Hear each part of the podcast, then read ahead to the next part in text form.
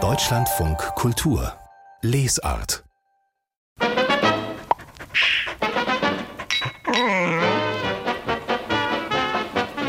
Der Mops des Monats.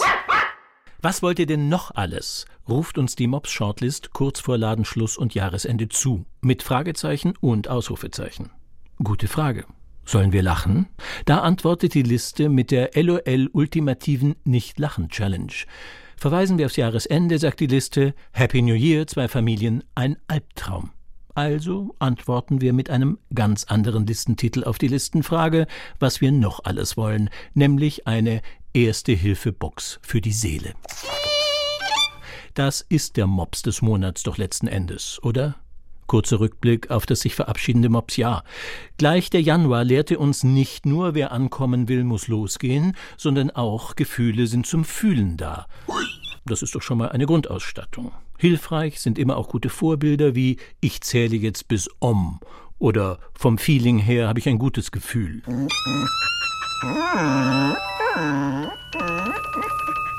Neu war die Erkenntnis, man kann auch ohne Kinder keine Karriere machen, Bemitleidenswert und mobsbewährter Zustand, so müde wie heute war ich seit gestern nicht mehr. Am Rande der Kulinarik beeindruckten gegendert wird, was auf den Tisch kommt und Fine Dying und ganz generell noch Scheiß auf Self-Love, gib mir Klassenkampf und nicht zu vergessen betreutes Flirten für Spätberufene. Da hat sie doch ganz recht, die Mobslist, wenn sie uns entgegenschleudert, was wollt ihr denn noch alles? So kurz vor Jahresschluss drängt sich das Thema Ordnung im Leben noch einmal in den Vordergrund. Das hat natürlich etwas mit Silvester und den guten Vorsätzen zu tun.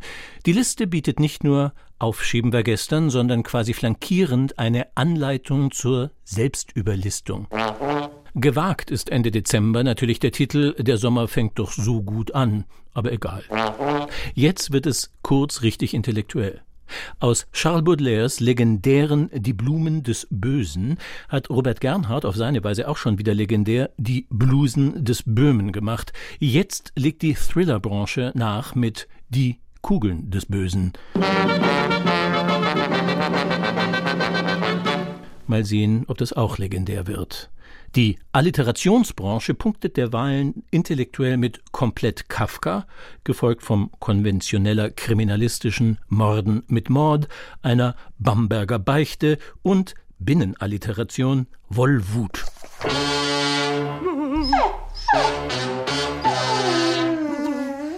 Was es alles gibt. Es gibt übrigens anscheinend auch eine garmischer Wut. Und es gibt sogar Dunkelschnee, ja, und dann sagt die Liste irgendwann, am Ende bist du still. Aber nein, so düster wollen wir das Jahr natürlich auf gar keinen Fall beenden. Das Jahresende giert nach und es verdient Hoffnung. Und so geht der letzte Mops des Jahres an einen Titel, der Hoffnung gleich in zwei unterschiedlichen Aggregatzuständen aufruft. Machen Sie doch draus, was Sie wollen, aber immer das Beste. Der Mops des Monats geht an hab ich Hoffnung oder muss ich mir welche machen? Hans von Trotha kürte den Mops des Jahres 2023.